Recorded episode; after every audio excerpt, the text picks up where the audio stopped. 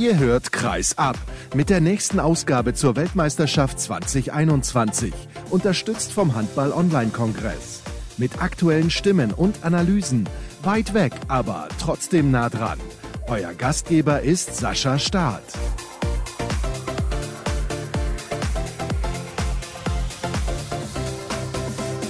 Es ist mal wieder Zeit für die nächste Ausgabe des Podcasts zur Handball-Weltmeisterschaft 2021. Schön, dass ihr eingeschaltet habt und ich habe es tatsächlich geschafft, einen Spieler zu organisieren, der gestern bereits gespielt hat mit der chilenischen Nationalmannschaft. Erwin Feuchtmann ist mein Gast. Hallo Erwin, ich grüße dich. Hallo, grüß dich. Ihr seid in Kairo und habt gestern das Eröffnungsspiel schon gespielt gegen Ägypten, aber wir müssen natürlich sprechen über die gesamte Situation. Also erstmal natürlich danke, dass du dir Zeit nimmst für mich, aber heute spielt ihr ja nicht, ihr trainiert nur. Erzähl uns ein bisschen davon, wie war das beispielsweise mit der Anreise? Bei vielen Mannschaften war die Anreise nach Kairo ein bisschen chaotisch. Mm, ja, es war richtig, es war ein bisschen chaotisch. Wir sind um, glaube ich, 15. Früh angekommen und dann wir haben das ganze Protokoll gemacht, zweimal PCR. Und dann kann ich nicht negativ sagen über die, die Bubble. Weißt du? Ich glaube, die Organisation ist nicht perfekt, aber läuft, würde ich sagen. Wenn du sagst, dass es nicht perfekt ist, was ist vielleicht nicht perfekt? Nee, das manchmal wir warten zu viel für Sache, dass man muss nicht so viel warten. Aber ich verstehe das, weil ich vielleicht erste Tage und so, aber ja, zum Beispiel, wir haben kein Eis. Jetzt mache ich jetzt eine Kryotherapie und wir haben nicht genug Eis und das ist sehr wichtig, eine Turnier Eis zu haben vor der Rekuperation. Und, äh, aber solche Sachen, ich glaube, sind kleine Sachen. Mit der Zeit wird es besser. Du hast gesagt, die Bubble ist jetzt ja in Ordnung. Hast du gehört, dass zum Beispiel bei Dänemark kein Test stattgefunden hat einmal? Habe ich gehört. Bei uns nicht. Bei uns bis jetzt, wir haben schon dreimal bisher gemacht und die waren alle in Ordnung. Dann lass uns ein wenig sprechen über das Spiel gestern, das Eröffnungsspiel Ägypten gegen Chile. Ihr habt verloren mit 29 zu 35, aber die zweite Halbzeit war in Ordnung war in Ordnung, gewonnen in der zweiten Halbzeit. So, ich glaube, unsere erste Halbzeit war Katastrophe. Wir sind Chile, wir sind nicht die beste Mannschaft in der Welt und wir, wir müssen nicht geben. Nicht. Null. Und wenn wir so viel geben, dann wäre es so schwierig zu gewinnen.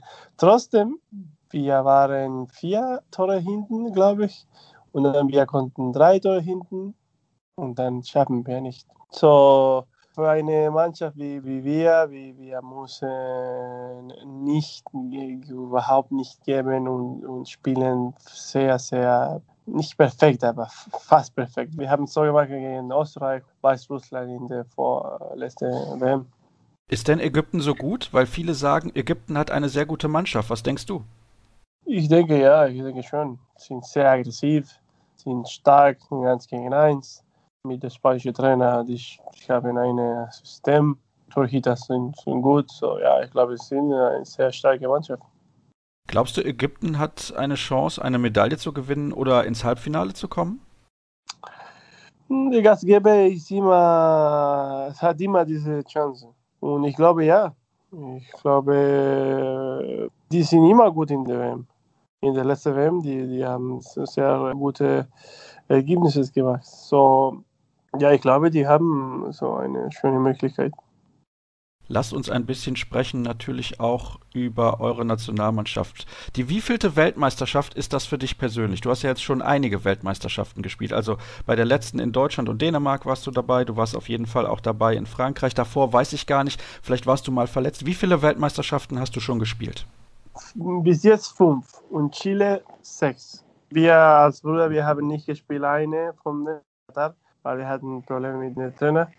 Aber außer ähm, dieser WM, ich habe alle WM gespielt für Chile. Hast du das Gefühl, ihr werdet besser? Ja, klar. Ja, klar, die Nummer sind die Nummer. Wir haben in jeder WM ein besseres Ranking gemacht. So, ja, klar, wir werden besser. Plus unsere Geschichte als Handball in Chile ist, ist kurz. Wie lange ist die Handballgeschichte in Deutschland? 100 Jahre? Aber in Chile 30 Jahre.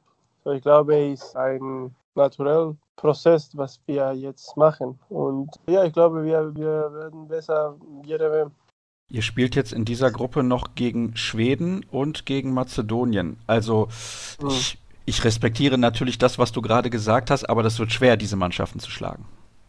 Schwer, aber wir haben, das ist verrückt, weil wir haben unsere, unsere Trainingslager in Mazedonien gemacht. Wir haben schon zwei Spiele gegen Mazedonien gespielt. Und beide, wir haben verloren, eine mit zwei, die andere mit vier, glaube ich. Ich glaube, Schweden ist schwierig, aber Mazedonien, das ist unsere, das ist unser Ziel als Mannschaft. Zwei Punkte gegen Mazedonien. Und das würde dann ja wahrscheinlich auch reichen, um in die Hauptrunde zu kommen. Wie ist das eigentlich ja. für euch als Mannschaft? Eigentlich hättet ihr gespielt gegen Tschechien, jetzt kommt ein anderer Gegner. Ist das nicht irgendwie komisch?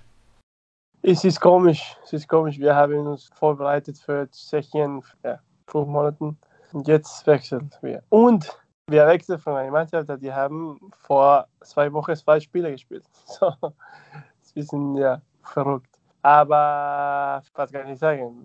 Wie verrückt war letztes Jahr? Das ist nicht. So, mit der Situation, mit der Pandemie, man muss immer bereit sein. Für dich ist das also in Ordnung, dass jetzt eine neue Mannschaft gekommen ist, die da spielt? Weil es gibt viele Leute, die kritisieren das natürlich und sagen, ah, diese WM, die interessiert mich nicht mehr, weil es kann nicht sein, dass eine Mannschaft nicht spielen kann und dann kommt einfach eine neue. Wie siehst du das? Ich sehe, dass wenn eine Mannschaft hat keinen Spieler, was sollen die machen? Spielen? Klar muss jemand neu kommen. So, ich finde, dass, dass jemand denkt, weil eine neue Mannschaft kommt. Nein, eine neue Mannschaft muss kommen, weil die Situation ist so. Nicht vergessen, dass wir sind in einer Pandemie-Welt.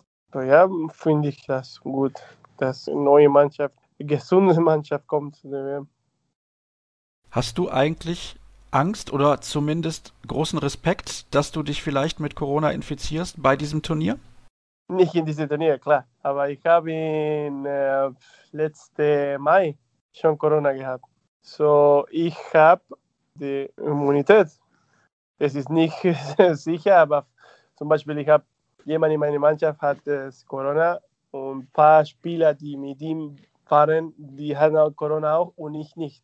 So, ich glaube, ich bin ziemlich safe. Das ist natürlich gut. Vielleicht kannst du mal erzählen, wie das damals für dich war. Hattest du starke Symptome? Hast du dich danach noch schwach gefühlt? Wie lange hat es gedauert, bis du im Training wieder bei 100 Prozent warst? Mm, es war, ich hatte nicht so starke Symptome. Einen Tag fühle ich mich schlecht, so mit ein bisschen Fieber, aber dann ich hatte keinen Geschmack und ich kann nicht richtig riechen. Aber außer das, ich war fit und dann, ich habe trainiert. Am Anfang, klar, war ein bisschen nicht so viel Luft, aber in ein Tag, zwei Tage, es war in Ordnung. Das klingt doch ganz gut, aber es ist natürlich eine gefährliche Krankheit, da muss man aufpassen und jeder reagiert anders darauf. Vielleicht kannst du noch mal erklären, wie das eigentlich jetzt da in dem Hotel ist. Ich habe gehört im Hintergrund, du hast wahrscheinlich einen Zimmerpartner, das ist glaube ich okay, ihr werdet alle getestet, deswegen kann man sagen in Ordnung. Einzelzimmer weiß ich gar nicht, ob das logistisch in diesem Hotel möglich ist. Was könnt ihr da machen? Habt ihr da wenigstens einen Garten, einen Pool, wo ihr mal hingehen könnt? Wie ist die Situation da? Ja, ja, wir haben einen Pool, wir haben einen, einen Kraftraum. Der eigentliche Hotel ist sehr, sehr schön. Essen ist gut und wir haben viel Räume zum Spazieren und kann ich überhaupt nicht meckern über das. Aber die Anlage dürft ihr eigentlich nicht verlassen. Also ihr könnt nur in dieser Hotelanlage bleiben und ein bisschen weiter raus geht genau. nicht. Genau, genau, genau. Wir können nicht, eigentlich gestern mein Bruder wollte einen Cola kaufen und nicht möglich. Eine Cola bei der Weltmeisterschaft, das geht aber eigentlich gar nicht. Sagst du mein Bruder. Tja, so ist das bei der Feuchtmann-Familie. Aber du verzichtest auf die Cola. Nee, nee, nur Wasser. Nur Wasser, alles klar. Ich glaube das jetzt mal. Ich bin im WM-Mode. Dann gucken wir noch ein bisschen in die Zukunft dieses Turniers und sprechen noch mal ganz kurz über andere Mannschaften. Was glaubst du denn, wer am Ende die Weltmeisterschaft gewinnt? Wer sind deine Favoriten? Vielleicht niemand würde mich glauben, aber ich glaube, Deutschland schafft Halbfinale. Warum glaubst du das? Weil, weil ich glaube, wenn, wenn die Deutschen nicht Favoriten sind, wenn die Situation ist so schwierig, wenn alles ist gegen nicht alles, aber wenn ja, die Situation ist nicht besten, ich glaube, die reagieren am besten. Und ich glaube deswegen, die Qualität ist da. Die Qualität war immer da, aber hat, ich glaube, etwas, etwas mehr emotionell. Und ich glaube, die können in dieser Mannschaft das schaffen. Und ja, klar, Norwegen, Dänemark, Kroatien, ich glaube, wird gut. Und so. Das hören wir natürlich sehr, sehr gerne, dass du an die deutsche Mannschaft glaubst. Wir sind auch sehr, sehr gespannt. Und gleich spreche ich mit einem deutschen Nationalspieler. Der ist zwar nicht bei der Weltmeisterschaft, aber ihr hört ihn, das ist dann die Aufzeichnung aus der Live-Show um 13 Uhr, die es ja bei YouTube, Facebook, Twitter und Twitch zu sehen gibt. Erwin, herzlichen Dank, dass du dir Zeit genommen hast, von der Weltmeisterschaft ein bisschen zu erzählen. Das war sehr spannend und interessant. Jetzt gibt es eine kurze Pause und dann gleich das Gespräch mit Patrick Grötzky.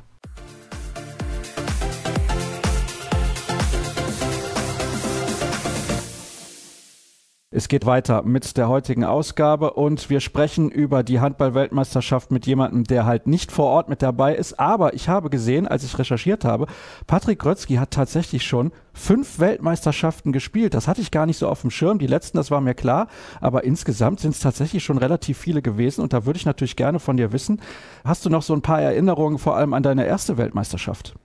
Ja, die erste Weltmeisterschaft natürlich sehr viel. Das war damals in Schweden 2011 wenn ich richtig bin. Ja, 2011 muss es gewesen sein mit dem, das war glaube ich auch kein rühmliches Ende oder kein rühmliches Turnier von uns. Mit dem Spiel um Platz 9 war es damals in doppelter Verlängerung gegen Argentinien gewonnen. Aber für mich war es natürlich sehr speziell, das erste große Turnier mitzubekommen. Die ersten zwei Spiele war ich, glaube ich, auch nicht im Kader. Und da hatte Christian Sprenger dann irgendwie in den ersten zwei Spielen immer Krämpfe während des Spiels. Und darum bin ich dann als Alternative reingerutscht und das waren tolle Erlebnisse, obwohl das Abschneiden dann insgesamt natürlich nicht ganz so positiv war. Damals in der Halle übrigens Moderator Sascha Staat tatsächlich. In Christianstadt in der Halle mit dabei gewesen und deswegen korrigiere ich dich ungern. Es war das Spiel um Platz 11 tatsächlich. 11 sogar. Ja, okay. also so gut seid ihr nicht gewesen bei deiner ersten Weltmeisterschaft. 2013 gab es dann die nächste in Spanien. Fünfter Platz. Das war ein sehr, sehr erfolgreiches Turnier für euch damals. Ja, das war ein interessantes Turnier. Das war, glaube ich, das erste Turnier von Martin Heuberger. Und wir hatten eigentlich nichts zu verlieren auch als, als Mannschaft. Es waren wenige Leute, die viel von uns erwartet haben. Und das hat sich im Laufe des Turniers gut eingespielt. Und wir haben dann im Viertelfinale leider gegen den späteren Weltmeister und Gastgeber Spanien verloren. Ich meine, ihr hättet damals auch die Franzosen geschlagen, die nicht so ein gutes Turnier gespielt haben. Das war eine große Überraschung und das ist natürlich auch so ein Punkt, über den wir sprechen wollen bei diesem Turnier. Es gibt viele Mannschaften, von denen man nicht weiß, wie kann man sie einschätzen. Unter anderem auch die Franzosen, die ja in der Vorbereitung, also Vorbereitung in Anführungsstrichen, es waren ja offizielle Qualifikationsspiele für die Europameisterschaft nächstes Jahr in Ungarn und der Slowakei in Serbien verloren haben und zu Hause gegen Serbien nur unentschieden gespielt haben. Hast du solche Spiele zuletzt jetzt auch verfolgt und was sagst du dazu? Ja, ich habe die Ergebnisse verfolgt von den Spielen jetzt gerade von den Franzosen, habe ich jetzt nichts im Bild gesehen. Mich hat interessiert vor allem, wie unser Halblinker Roman Lagarde gespielt hat und darum habe ich das so ein bisschen verfolgt, aber hat mich schon sehr überrascht. Die Serben haben auch einen neuen Trainer, das hat man glaube ich schon in der Mannschaft auch gesehen, ein paar Rückkehrer mit Djordjic und Avutovic auch wieder dabei, die jahrelang auch gar nicht für die Nationalmannschaft gespielt haben und haben sich wohl mit dem neuen Trainer gut zusammengefunden. Aber ich war dann trotzdem schon sehr überrascht, weil wenn man die, so das Line-Up von den Franzosen anschaut, da ja, schnallst man schon mit der Zunge, weil das ist schon eine überragende Mannschaft, zumindest von den Einzelspielern. Aber haben es dann wohl bisher jetzt noch nicht, auch unter dem neuen Trainer, noch nicht so aufs Spielfeld gebracht, wie sie sich vorstellen. Genau, Guillaume Gilles ist da nämlich der Trainer und der trainiert zum ersten Mal überhaupt eine Mannschaft. Das ist ja auch sehr, sehr interessant. Er hat vorher noch nie eine Vereinsmannschaft trainiert, war Co-Trainer vorher unter Didier Dinard und ich weiß gar nicht, du müsstest in der Bundesliga ja auch noch gegen ihn gespielt haben, ganz am Anfang deiner Karriere. Ja, mehrfach sogar. War ein harter Spieler, genauso wie sein Bruder, aber war schon ein richtig guter Spieler und auch, na klar, ein sehr erfolgreicher Spieler auch. Heute Abend findet ja dieses Spiel statt zwischen Norwegen und Frankreich, direkt also ein Knaller zum Auftakt. Und das ist natürlich dann auch so eine Frage, wenn du in ein Turnier reinkommst, dann hast du ja in der Regel eigentlich ein, zwei leichte Gegner zum Auftakt. Aber jetzt ist es in diesem Fall tatsächlich so, das kann für beide Mannschaften das komplette Turnier entscheiden, weil wenn sie dieses Spiel verlieren, dann bekommen sie aus der anderen Gruppe noch Island und Portugal mit dazu. Da ist auch nicht sicher, dass du beide Mannschaften schlägst. Und dann ist das Turnier quasi mit dem ersten Spiel mehr oder weniger schon vorbei. Ich glaube, vorbei ist es nicht. Aber ich glaube, vor allem, weil diese beiden Mannschaften den Anspruch haben, die Gegner aus der anderen Gruppe alle zu schlagen. An jedem Tag, glaube ich. Aber die, klar, die wissen auch, das haben sie in auch bei den letzten Turnieren schmerzhaft erfahren, vor allem die Franzosen auch, dass man eben gegen jeden auch mal verlieren kann. Aber ich finde es so krass, weil ich glaube, gefühlt haben in den letzten drei oder vier Turnieren die Franzosen jedes Mal gegen Norwegen in der Vorrunde schon gespielt. Und das ist ja schon echt ein Spiel auf Weltklasse-Niveau jedes Mal. Und deshalb freue ich mich auf das Spiel schon heute Abend. Aber die Franzosen ja, sehe ich leicht, im, vor allem jetzt nach den zuletzt gezeigten Leistungen, leicht im, im Hintertreffen gegen die doch schon sehr eingespielten Norweger. Das ist nämlich der Punkt. Die Norweger sind seit Jahren eingespielt, spielen eigentlich immer mit dem gleichen Kader. Klar, es gibt immer so zwei, drei Veränderungen pro Jahr, das ist aber ganz normal. Aber die spielen jetzt sehr, sehr lange zusammen und ich habe da zuletzt ja auch in der Vorschau-Sendung drüber gesprochen mit den ganzen Experten, alles ehemalige Nationalspieler gewesen, die gesagt haben, das ist ein Riesenunterschied. Johann Pettersson meinte, der ja mit Schweden gefühlt alles gewonnen hat, also Weltmeister, Europameister, Olympiamedaillen gewonnen, der hat gesagt, die ersten 100 Länderspiele, da hat er meistens nur auf der Bank gesessen, weil der Trainer gesagt hat, du musst erstmal hier reinfinden. Das ist schon schon Wahnsinn. Also das unterschätzen wir vielleicht auch von außen ein bisschen, wie lange das dauert, bis man wirklich eingespielt ist. Ja, als Nationalmannschaft ist es natürlich nie so leicht, weil man einfach eine sehr begrenzte Anzahl an Tagen hat, wie man zusammen ist. Aber die letzten, ja, seit eigentlich 2016, seitdem die Norweger so peu à peu nach oben gekommen sind im Welthandball, spielen die im Prinzip mit ja, relativ ähnlichen Mannschaft. Also jetzt ist äh, natürlich ein Sargosen als absoluter Superstar dabei, aber ein O'Sullivan, ja, Tönnissen war über Jahre lang, das sieht jetzt auch auf, auf halb rechts, haben die ganz viele Optionen, trotz der Absage immer noch von, von Röth. Die Außen sind seit Jahren beim Kreis Mürhol, haben mit Bergeröth einen sehr guten Torhüter und das ist ja das Korsett der Mannschaft zusammen noch mit Jöran Johannessen. Also haben sich dahin entwickelt, dass sie auch ganz viele Weltklasse-Spieler einfach haben und die funktionieren dazu noch als Mannschaft sehr gut und deshalb, die wechseln nie so viel, hat man in den letzten Turnieren auch schon gesehen und dann hat man immer irgendwie gedacht, okay, das könnte im Laufe des Turniers eine Schwierigkeit werden für die Norweger, aber ich glaube, die sind einfach auch körperlich so fit und alle Norweger, die ich kennengelernt habe, waren wirklich alle, alle auch sehr, sehr, sehr fit körperlich, dass die eben auch das dann in so einem Turnier schaffen können, die meiste Anzahl an, an Spielen, also die meisten Minuten mit sieben, acht Spielern runterzuspielen. Du kennst ja einen dieser Norweger relativ gut, Bjarte Myrhol. Das ist ein Spieler, der eine Verletzung hatte, kommt jetzt wieder zurück. Der hat ja noch ein großes Ziel, endlich mal bei Olympia mit dabei zu sein. Und ich könnte mir vorstellen, dass es dann in diesem Jahr endlich dazu kommt. Letztes Jahr wurde es ja leider verschoben. Das ist für dich ja übrigens auch ein bisschen speziell. Du hast ja ganz, ganz viele Turniere hintereinander mitgespielt. Du warst nicht dabei in Polen damals, als Deutschland Europameister geworden ist. Da musstest du leider zuschauen. Aber bei den anderen Turnieren bist du eigentlich jedes Jahr mit dabei gewesen. Ich habe es eingangs ja schon gesagt. Du hast schon fünf Weltmeisterschaften gespielt. Du bist aber auch erst Anfang 30. Ist das komisch, dann auf einmal im Januar frei zu haben? Also es hört sich vielleicht ein bisschen blöd an, aber ich kann mir das schon so vorstellen, wenn man da eigentlich diesen Rhythmus gewohnt ist erst Liga, Hinrunde absolvieren, kurze Pause nach Weihnachten und dann geht es auch schon zum Turnier. Das hat man ja irgendwie so intus. Ja, es fühlt sich schon ein bisschen speziell an. Ich glaube, wir fangen erst am Montag mit, mit dem Training wieder im Verein an. Dieses Training fühlt sich dann schon speziell an, wenn einfach nicht die ganze Mannschaft vor Ort ist.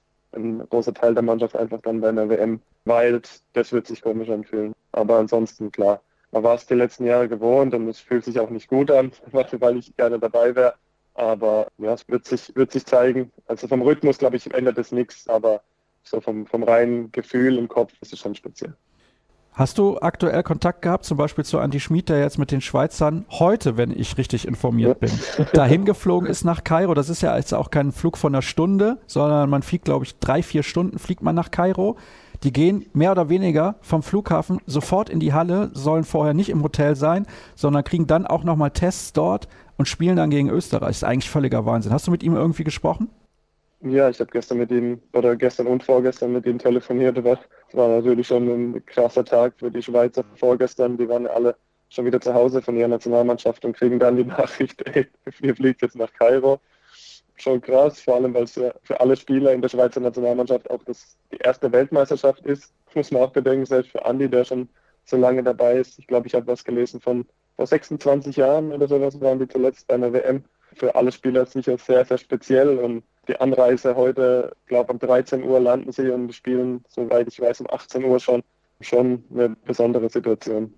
Ich meine, das kann ich vielleicht nachgucken. Ich weiß nicht, ob das so schnell geht, aber vielleicht habe ich gleich die Möglichkeit. Bei dieser letzten Weltmeisterschaft ist Torschützenkönig geworden für die Schweiz Marc Baumgartner Also es ist schon ein bisschen was her, überragender Spieler damals ja. gewesen und ich habe da jetzt ein Bild, das kannst du dann glaube ich nicht sehen. Das ist von unserem Kooperationspartner, dem Hams Magazin, die ja immer sehr, sehr viele lustige Sachen machen.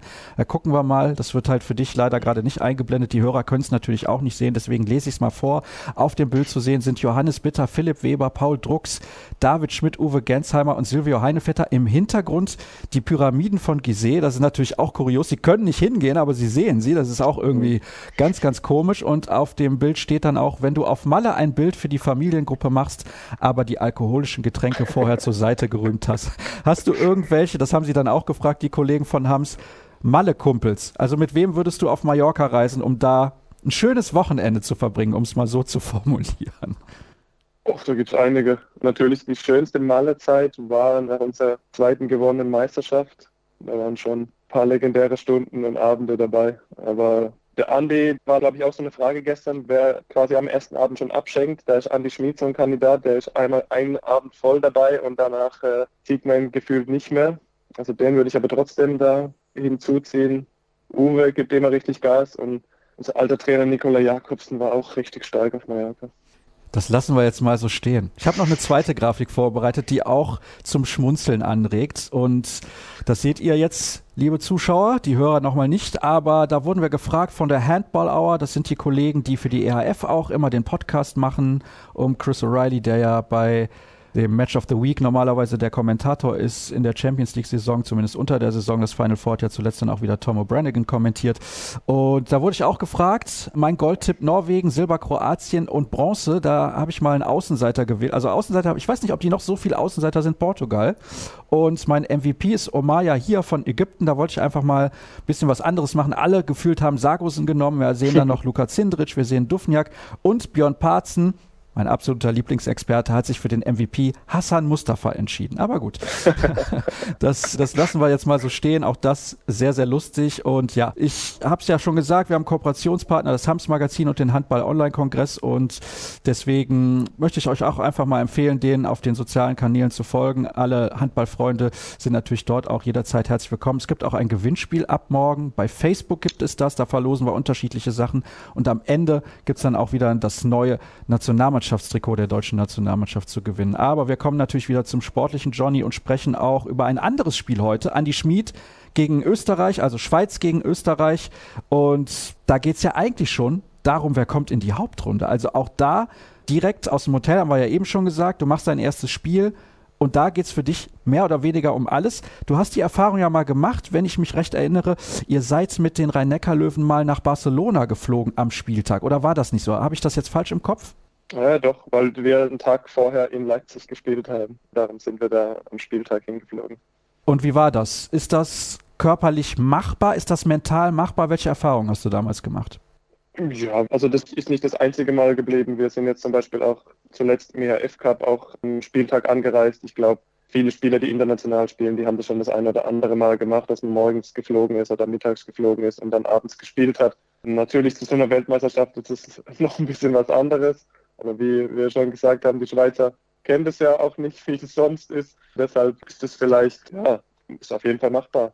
Klar, der Flug ist ein bisschen länger, als wenn man jetzt nach Barcelona fliegt zum Beispiel, aber Ägypten geht auch noch von der Distanz. Und deshalb wird es sicher speziell für die Schweizer, aber es ist trotzdem, trotzdem machbar. Aber wie, wie du auch gesagt hast, dass das erste Spiel halt in der Gruppe mit Frankreich und Norwegen noch klar für die, für die Schweizer eben darum geht, ist man in der Hauptrunde dabei oder spielt man President's Cup direkt im ersten Spiel, was das Spiel wahrscheinlich bedeuten wird. Das ist schon, schon nochmal eine spezielle und auch herausfordernde Situation.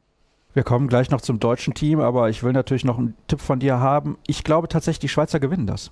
Also ich schätze, so wie ich die Österreicher zuletzt gegen Deutschland gesehen habe, schätze ich die Schweizer ehrlich gesagt auch stärker ein. Dann lass uns über die deutsche Mannschaft sprechen. Das ist ja ein sehr, sehr interessanter Kader und ich habe das jetzt auch schon mehrfach, ich glaube auch in der Vorschau-Sendung, die ihr gerne nochmal hören könnt, wurde ja bisher erst ein Spiel gespielt, angesprochen. Deutschland 2016 auch ohne sechs oder sieben Stammspieler, bin ich mir jetzt gerade nicht mehr sicher. Dann sind ja noch Christian Dissinger und Steffen Weinhold während des Turniers ausgefallen. Julius Kühn und Kai Hefner sind damals nachnominiert worden. Es war eine besondere Situation. Du bist natürlich damals nicht mit dabei gewesen, aber wenn man so als Underdog reingeht, vielleicht ja auch ein bisschen bisschen vergleichbar mit 2013 in Spanien. Da haben ja auch alle bei euch gesagt, boah, was ist das denn für ein Kader? Die haben gar keine Chance bei diesem Turnier was zu erreichen und fünfter Platz war hervorragend. Ja, also es kann einfach sich so eine Energie entwickeln im Laufe des Turniers, dass man merkt, die Rädchen greifen ineinander, auch man geht vielleicht ein bisschen unbedarfter an, an viele Aufgaben in, in Spielen ran, als wenn man das vielleicht schon drei, vier, fünf Mal erlebt hat und ja, einfach die Erwartungshaltung dann auch dadurch eine andere ist. In so einem Turnier ist einfach, das hat man in all den Jahren gesehen bei ganz vielen Mannschaften, wenn sich so eine Energie zu Beginn des Turniers entwickeln kann und die Mannschaft zueinander findet, dann ist immer ganz, ganz viel möglich. Auch wenn der Weg, muss man auch sagen, natürlich steinig ist und steinig wird für die deutsche Mannschaft, um ins Halbfinale kommen zu können. Also es geht ja sehr wahrscheinlich dann in der Hauptrunde, nein, ganz sicher geht es in der Hauptrunde gegen Spanien. Alles andere wäre eine Riesenüberraschung. Und dann haben wir da in der Gruppe noch Polen, Brasilien und Tunesien mit dabei. Das ist ein bisschen tricky aus dem einfachen Grund, die Brasilianer haben positive Corona-Fälle. Da fehlen auch wichtige Spieler. Aber der brasilianische Handball hat sich in den letzten Jahren natürlich weiterentwickelt. Tunesien, schwer zu sagen. Die Polen, auch schwer zu sagen. Da fehlt Kamil Sipczak, das ist der großgewachsene Kreisläufer von Paris Saint-Germain, der früher auch in Barcelona gespielt hat. Was glaubst du denn, wer in der Gruppe den kürzeren zieht und am Ende dann Presidents Cup spielt? Weil das ist, wie gesagt, für die deutsche Mannschaft nicht uninteressant. Ja, das ist wirklich knapp. Also wären Zuschauer zugelassen, dann hätte ich gesagt, dass die Tunesier auch stark einzuschätzen wären, weil wenn alles unter normalen Bedingungen stattfinden könnte, da wären sicher einige tunesische Fans auch in der Halle gewesen. Das wäre dann schon nochmal eine ganz andere Situation. Trotzdem hat Tunesien eigentlich auch immer eine gute Mannschaft, die auch mit den europäischen Mannschaften mithalten kann. Die Polen fand ich die letzten Jahre ehrlich gesagt nicht so überzeugend.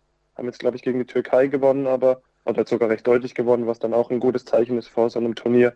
Und ich schätze die Brasilianer schon auch stark ein. Das haben die auch bei der WM vor zwei Jahren gezeigt. Da haben die, glaube ich, sogar Kroatien besiegt. Deshalb also ich würde fast auf Polen tippen, auch wenn die immer noch keine schlechte Mannschaft haben, aber ich glaube, in dieser ganzen Konstellation würde ich auf Polen tippen, dass die leider in den Presidents Cup dann müssen.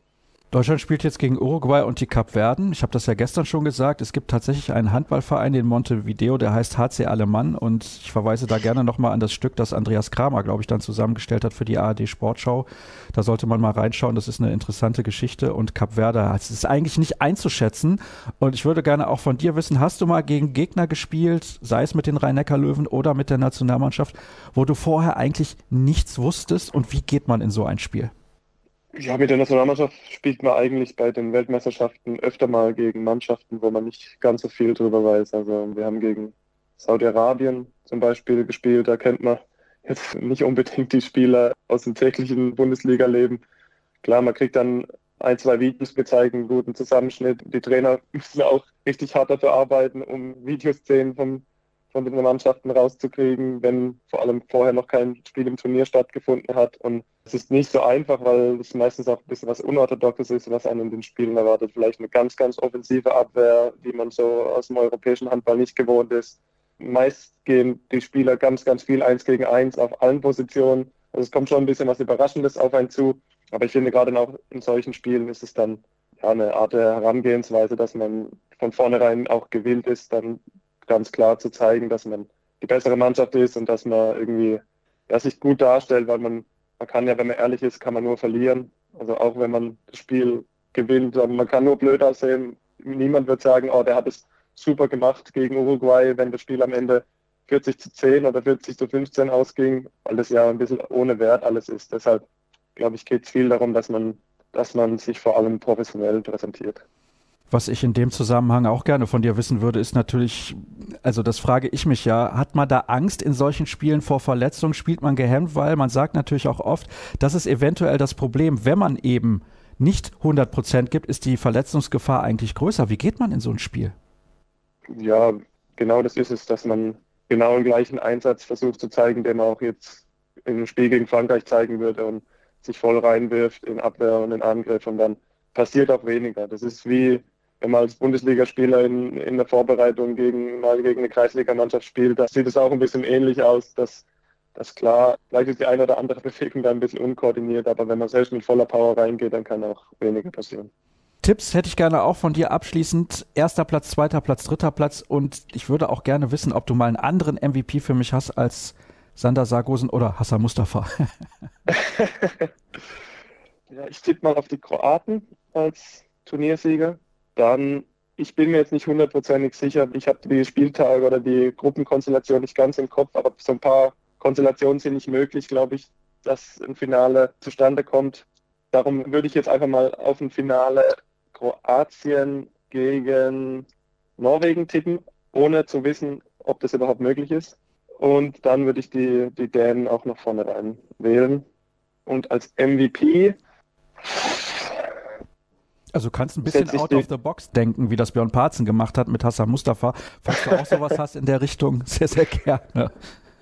Ja, ich, ich nenne dir einen Spieler schon. Ich setze mal eine deutsche Brille auf und sage Julius Kühn.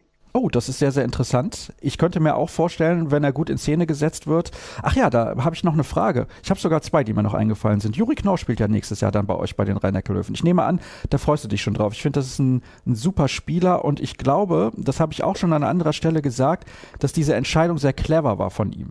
Zu einer Mannschaft zu gehen, wo er von einem älteren Spieler wie Andy Schmid auf seiner Position noch jede Menge lernen kann, ein Jahr aber auch Spielzeit bekommt. Ich glaube, das, das ist so eine Sache, das machen viele junge Spieler falsch. Die sagen, ja, ich gehe dahin und sitze dann nur auf der Bank und dann haben sie ihre Karriere irgendwie in die falsche Richtung gelenkt. Ich glaube, das kann eine sehr, sehr gute Entscheidung sein. Du wirst natürlich jetzt nichts anderes sagen, weil du spielst auch bei den Rhein-Neckar-Löwen, aber ich kann mir vorstellen, auch für dich als Außen, wenn dann auch abgeräumt wird zu deiner Seite, ist das ein Spieler, der für Außenspieler oder auch für die Halben sehr gut ist. Ja, wir hoffen natürlich, dass es eine gute Entscheidung für den Verein und auch für ihn persönlich ist glaube, wenn man die letzten Jahre bei uns anschaut, muss man auch ehrlich sagen, der hat eigentlich nur Andi auf der Mitte gespielt und dann muss man auch für ihn hoffen, also für, für Juri, dass er genug Spielzeit bekommt, um sich dann eben auch entwickeln zu können. Aber ich weiß auch, dass es für ihn auch eine wichtige Rolle gespielt hat, auch von Andi lernen zu können. Und es eben, muss man auch so ehrlich sein, es auch absehbar ist, dass Andi seine Karriere beendet. Und deshalb ist es vor allem für die Zukunft, glaube ich, eine richtig, richtig gute Entscheidung, da einen Spieler, so einen Spieler zu holen, dem hoffentlich eine große Zukunft auch bevorsteht.